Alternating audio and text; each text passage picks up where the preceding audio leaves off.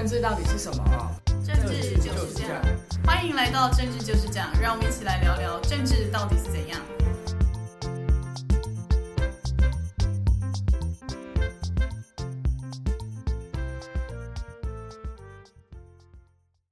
大家好，欢迎回到政治就是这样，我是雨洁，我是南天，大家好。最近有一个刑事重大新闻，闹得大家沸沸扬扬。大家现在我们没有要说白饭之乱，我们要讲的是外役监修法。最近啊，有一个富二代叫做易宝红，他在好几年前，因为他杀了一个警察，所以他就被判刑，所以在监狱里面服刑。那他最近呢，被发现他已经在外役间服刑。我这边先解释一下外役间是什么。外役间它不是一个让大家就是爽爽的监狱，它是一个就是在刑期，假如说你是一个服四年的刑期，然后你可能假释会变成两年，那两年之后你可能在最后快要出去的前几个月到半年之间呢，你就会到外役间。外役间的功能就是要让你告诉你说，哦，你准备要回到社会，所以要让你去做一些工作啊，然后劳动，然后或是可以在就是比较没有那么严密的管控之下，就是就是准备回归社会。所以它其实也是一个监狱的形式，只是它相对于那种一人一间，然后每天关在里面的监狱来说，就是相对比较自由跟可以接触到社会的。嗯，其实我们可以看啊，就大家都对外一间其实充满好奇。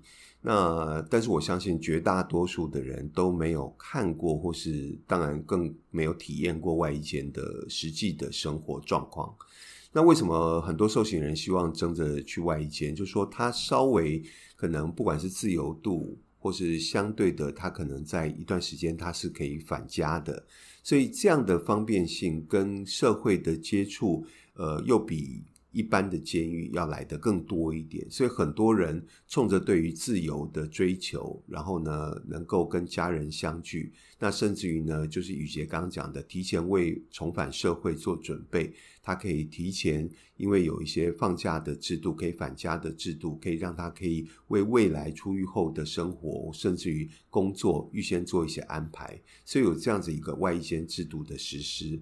那我觉得从整个受刑人的矫正的层面来看，这是必要而且是好的。只是外役监似乎可能长期以来被诟病的就是，他常常都是被呃有特殊身份、特殊关系的人，可能变成一种特权，他利用他的身份跟关系，然后帮他取得进入外衣间的一个一个一个角色、一个门票。所以常常被大家诟病。那之前也有外衣间逃逸的，或是，但是我必须说，外衣间逃逸属于监狱管理的问题，那跟外衣间制度本身是不一样的。但是从这一次这个事件引发争议，当然因为这个易宝红他是因为杀警案，所以对于很多警察弟兄，对于很多社会大众会觉得很难接受这样的一个杀警案的。的的犯罪人为什么可以进到外役监去过爽日子？那所以才会引起很大的争议。那我们也看到，昨天呃最快最新的法务部的处理模式是重新，因为他重大违规又回到了一般监狱。可是从这个结果，这个处置的结果，我个人觉得，其实大家都忘掉一件事情，就是外衣间的申请最后能不能去到外衣间，最那个生杀跟收放的大权还是掌握在法务部跟矫矫正署的手上。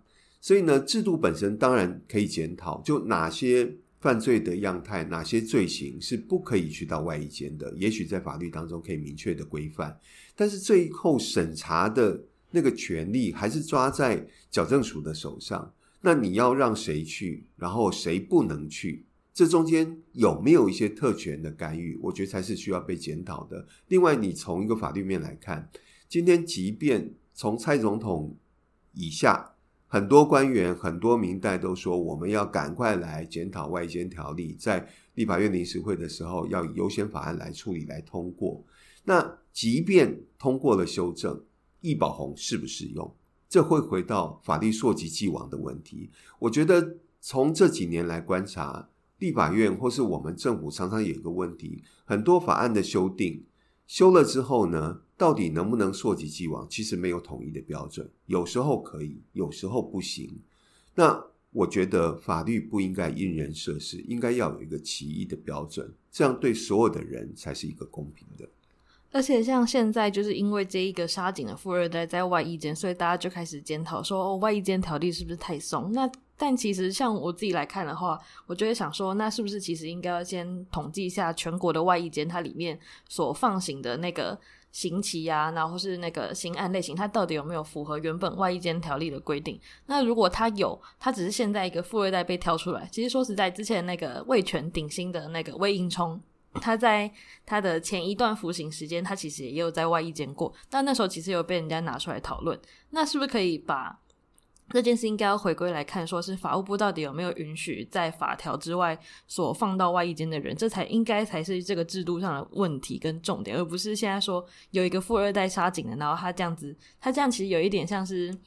他有点是被拿出来当箭靶，因为他只是刚好被发现。那其实一般跟他一样是重刑犯，然后是可以符合外衣间条例标准的，他也不是权贵。那这些人到时候会不会因为这个法，然后反而受害，然后影响到他们之后回归社会，然后跟社会接轨的权利，那也有可能是会产生影响。所以现在最近就是这种。先回头来检讨法规，而不是看实际运作的情形。其实，在最近那个内政部有一个租屋条例也蛮明显，就但这我们不赘述，就是主要是你法律这样子定，跟你实际运作可不可以执行，那其实也是可以讨论。然后或像前阵子 Me Too 风波的时候，现在说要修性平三法，像我们现在录音也是星期四，现在行政院正在开院会，他们今天就打算来处理性平三法的那个修正案，他们就会送出院会。然后小英总统说，希望下礼拜立法院可以开临时会来处理性平三法的修法。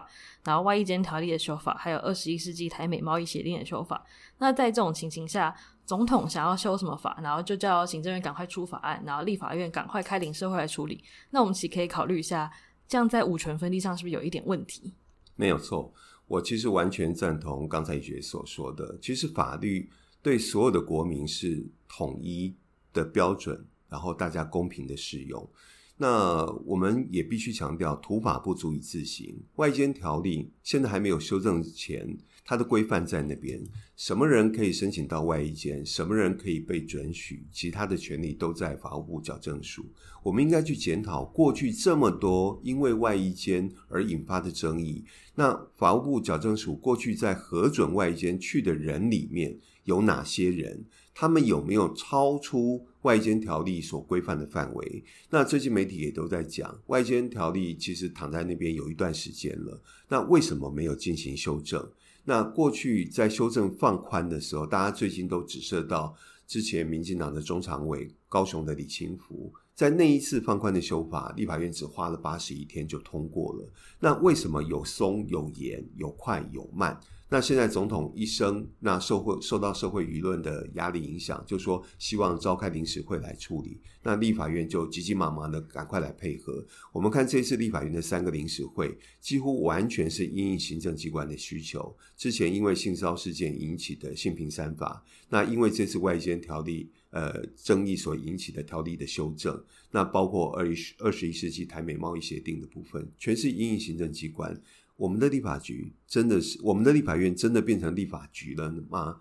那我也必须想要呼吁，就是其实我们的宪法增修条文里面，包括我们的立法院执行职权行使法，针对整个总统的国情报告都有非常完整的规定。而且我特别查了一下，立法院职权行使法第二章之一，就是听取总统国情报告，从第十五条之一一直到十五条之五。所以其实有很完整的条文在规范总统国情报告。如果我们的总统是经由全民选举产生，然后呢，他所呃会关心的范围已经不只是两岸外交，甚至于说当国内的内政。法律的事务发生重大的国民关切的项目的时候，他都要来表达他的意见的时候，其实是不是应该依照宪法增修条文第四条第三项的规定，他就到立法院去做报告，也让所有的立委，因为立委也是人民直选产生的，两个这样一个高民意的的机关的，不管是首长或是代表，是不是大家能够有一个对话的机制出现？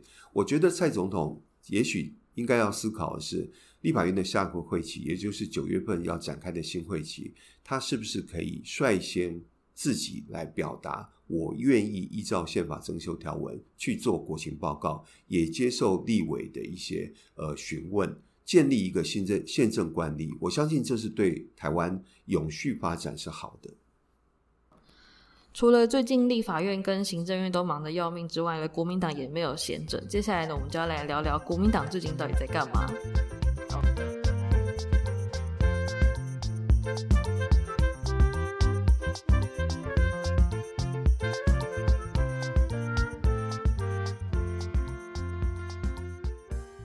昨天晚上啊，我们的郭台铭阿铭呢，他在抱怨说，台东机场最近在军演，就不能让他停飞机。他就抱怨说，就是会有人想要去一个有在军演的城市，就是度假观光吗？可能我们阿明最近很久没有去冲绳了，所以不知道冲绳有观光也有军演。那我们阿明为什么在抱怨台东呢？那是因为他去参加了一个国民党办的全国的国民党正副议长联谊会。那这一场会议的重点在于呢，他要跟侯友宜久违的碰面了。好，我觉得呃，现在大家都在关注，就是侯友宜跟郭台铭到底在未来这一局当中会形成一个什么样的关系？是竞争到底的关系，还是一个会冰释前嫌，然后携手合作的关系？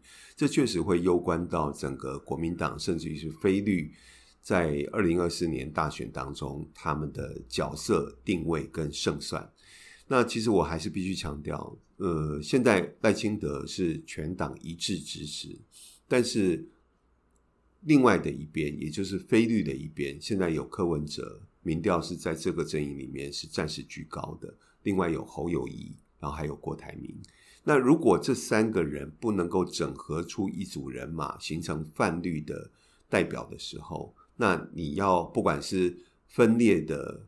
分呃分分裂的非绿，或是说用细卡都的方式去对赖清德的话，我觉得二四年一月十三号晚上开票的结果，目前都可以预见得到。所以这是我们在节目当中一直谈到的，就是说二零二四年的总统大选观测的指标，以目前来讲，大概呃没有比这个更具体的。那也相信大家也会认同，这直接会牵动到一月十三号开票的结果。那也就端赖于。就是泛滥，你们要什么？当然，现在有科粉，有果粉，然后呢，也有猴粉。但是你们要什么？各自要什么？你们希望的是什么？那你们对政治、对政党，你们的想法是什么？我觉得会表现在接下来这三个之间关系的互动上面。而且在昨天那一场正副议长联谊会之前呢、昨天下午也是国民党的中常会。然后在礼拜二晚上，然后礼拜三一早的时候呢，就有谣传说有一群挺郭的中常委，他们已经就是已经写好一些联署书，然后他们要在下午的中常会去逼宫朱立伦，跟他说我们应该要整合一个非绿阵营最强的候选人。但在中常会就是开始开会之后，这些人都没有来，就挺郭中常委没有来。然后这个提案，大家也是说可能是被我们金小刀，也就是出销之后把它搓掉。所以呢，就是杜过了一个蛮 peace peace 的礼拜三下午。然后晚上的正副议长联谊会也没有太难看。但说到这个正副议长联谊会啊，大家都很期待说郭台铭跟侯友宜他们会不会聊一些天。那但就是昨天结果显示，他们两个讲话都有一点不太好听。像昨天侯友宜看到郭台铭就说：“哦，郭董，我一直要约你，但我都约不到。那是有这个联谊会呢，我们才有办法见到面。”那郭台铭呢，他也不甘示弱，他就说。就是他从就是侯友谊在新北市啊，就是一个台湾头。那侯友谊在新北市做得很好啊，那但他一直到台湾尾才见得到侯友谊。就他们两个讲话，就虽然大家要知道说政治人物在讲一在公开场合讲一些话，可能是在做一个就是表面的秀，让大家知道说他们现在的立场可能是怎样，并不代表他们真的这样想。但他们在这样子的一个场合讲述了这一种看起来就感情超差的对话，那其实如果我是一个蓝营基层，我看了一定超焦虑，我一定想说都已经提名两个月了，那可是朱立伦还是没有办法让郭台铭就是。好好的去做，就是好好的一起支持侯友谊，那一定看会觉得超级紧张。而且像上次在那个金门的时候，郭台铭跟柯文哲还有一个金门深夜兄弟会谈。那这次呢，侯友谊跟郭台铭甚至只有敬酒一次，而且是在那种大合照的环节，就他们俩几乎没有私下的互动，所以真的是让蓝营基层看的也超级焦虑。嗯。讲到蓝层基呃蓝营基层焦虑这件事情，我就回想到几年前，也是总统大选前。然后有一回，我好像是搭乘计程车，然后我记得当天好是要，好像是要去立法院周边，所以我上车之后就跟司机说我要到立法院那附近，然后司机就问我说：“呃，你要去立法院吗？然后呢，你对于呃蓝绿这一次大选的情况，你有什么看法？”当然我没有太多表示我的意见，因为我觉得选举或是投票是个人的政治选择跟行为。可是这个司机他呃后来跟我讲说，他自己是蓝营的支持者，然后他觉得很忧虑、很焦虑。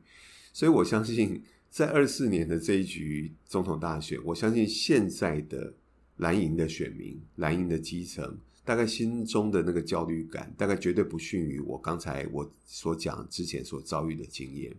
那大家对于到底侯友谊、到底郭台铭或是柯文哲这三个人将来怎么办？怎么去对应赖清德？我相信他们现在心里可能有些，可是对于政治狂热的人，可能甚至会觉得影响他们的呃饮食啊、睡眠，可能都会影响。其实这在台湾是很普遍的现象，所以我觉得确实呃政治人物呃要用真心去保干净，有时候很难。所以像雨杰刚刚讲，他们在碰面的时候，彼此的对话都是高来高去、酸来酸去。可是你们要知道，看在选民的心里，看在基层的心里，其实是难过的。有时候作为一个政治人物。呃，在某些时候，你可以为了争逐大位，然后彼此这个兵戎相见。可是有时候应该要想更远的事情，就说，如果你们认为现在执政者做得不好，你们要取而代之的话，其实你们不是为了个人的权力地位，是为了全民福祉着想。那这个时候，你就必须去顾及基层的一些心声跟心理的感受。我觉得这是有必要的。那弄到现在，呃，完全都搞不定。那确实，我觉得朱立伦一定要负很大责任。其实我在很多节节目当中都一直强调，整个提名过程，那初选被没收掉，然后在侯友宜民调最高的时候迟迟不提名，然后又给了郭台铭很大的一个期待跟希望，所以造成今天整个局面怎么去收这个尾？我觉得朱立伦要拿出诚心。那郭台铭跟侯友宜也一样，你们要去思考我们的基层需要什么样的一组候选人。我觉得这是大家彼此要去思考的。你能不能赢？我能不能让？这是大家要去去撇开自己的立场跟自己的情绪要去思考的问题。那当然，最近赖清德也一再的出招，所以呢，你们自己内斗都斗不完的情况之下，你们怎么去形成总统大选回到牛肉的辩论上面，我觉得是很大的问题。好，宇杰，那我们最后是不是就准备来为呃这一次的大选来做观测评分？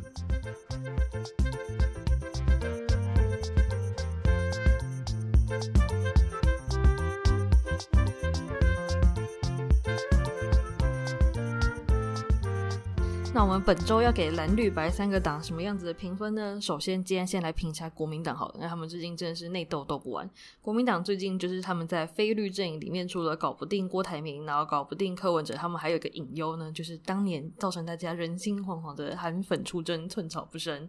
最近呢，就是。就是中正万华的国民党到现在还没有提完人选，那因为他们想要让韩冰，就是韩国瑜的女儿，二十七岁的女儿出来选总，出来选立委，那大家就想说，那这样其实是不是也可以把韩国瑜叫出来选总统呢？所以他们也还是人心惶惶。所以呢，目前呢，我要给国民党再小扣个两分，因为他们已经提名了这么久，他们到现在还是连一个人都搞不定，而且还感觉越来越多隐忧出现了，所以要给他们扣个两分。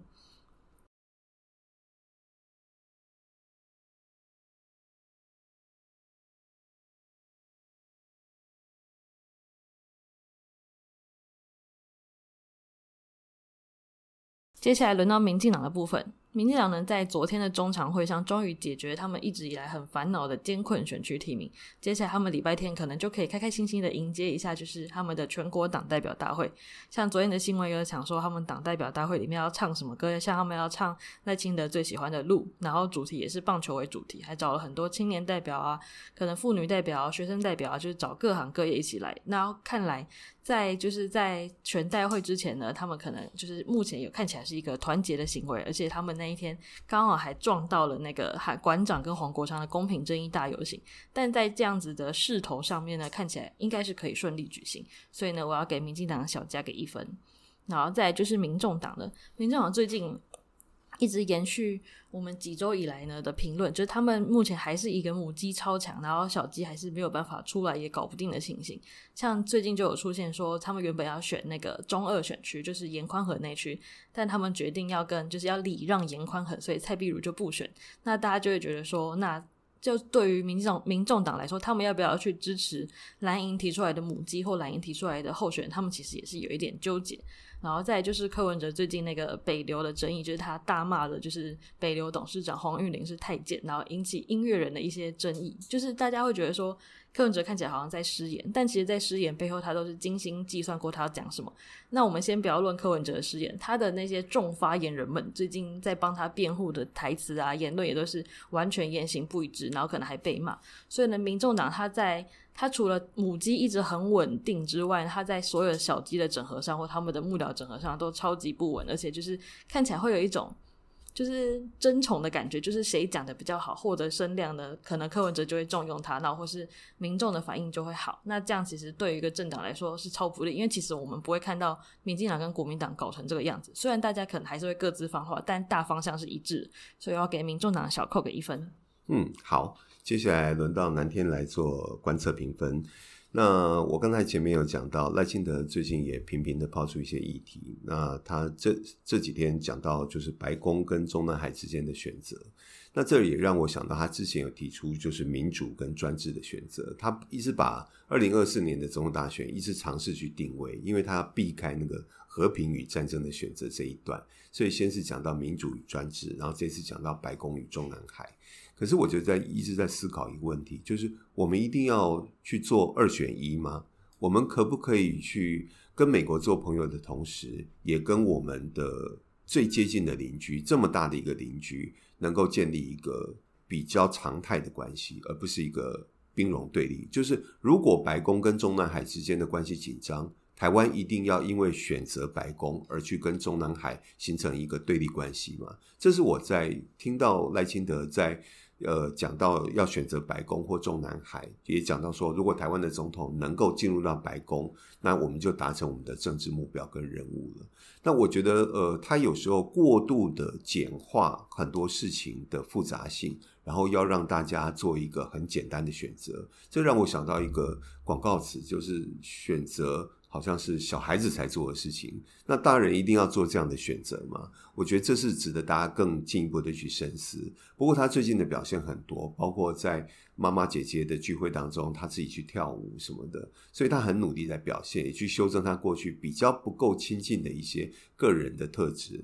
所以呢，对于整个民进党，至少是一个完整的。然后呢，他们的提名陆续的完成，即接即将要迎接一场盛会。然后赖清德也不断的凸显自我，我还是要给他们加个一分。那至于国民党的部分，如同宇杰所讲的，如果你连内部都还搞不定，然后自己彼此呃党内的人都还要高来高去、算来算去的话，这场仗要怎么打？我相信蓝营的基层，他们可能还没有办法切身的体会到。所以呢，我要给他们扣一分。至于民众党，是一个非常特别的情况，就是他们的党是跟不上个人，也就是跟不上柯文哲。所以呢，对于柯文哲很多即时性的回应，包括白宫跟中南海，他也做了即时性的回应。我觉得他的政治精算是我一直觉得。他一直在进化当中，所以我愿意在二零二四年总统大选观测评分当中给予民众党、给予柯文哲加一分，这是我今天的观测评分。那我们节目今天就到这边，跟大家说再见，谢谢大家，谢谢，拜拜。拜拜。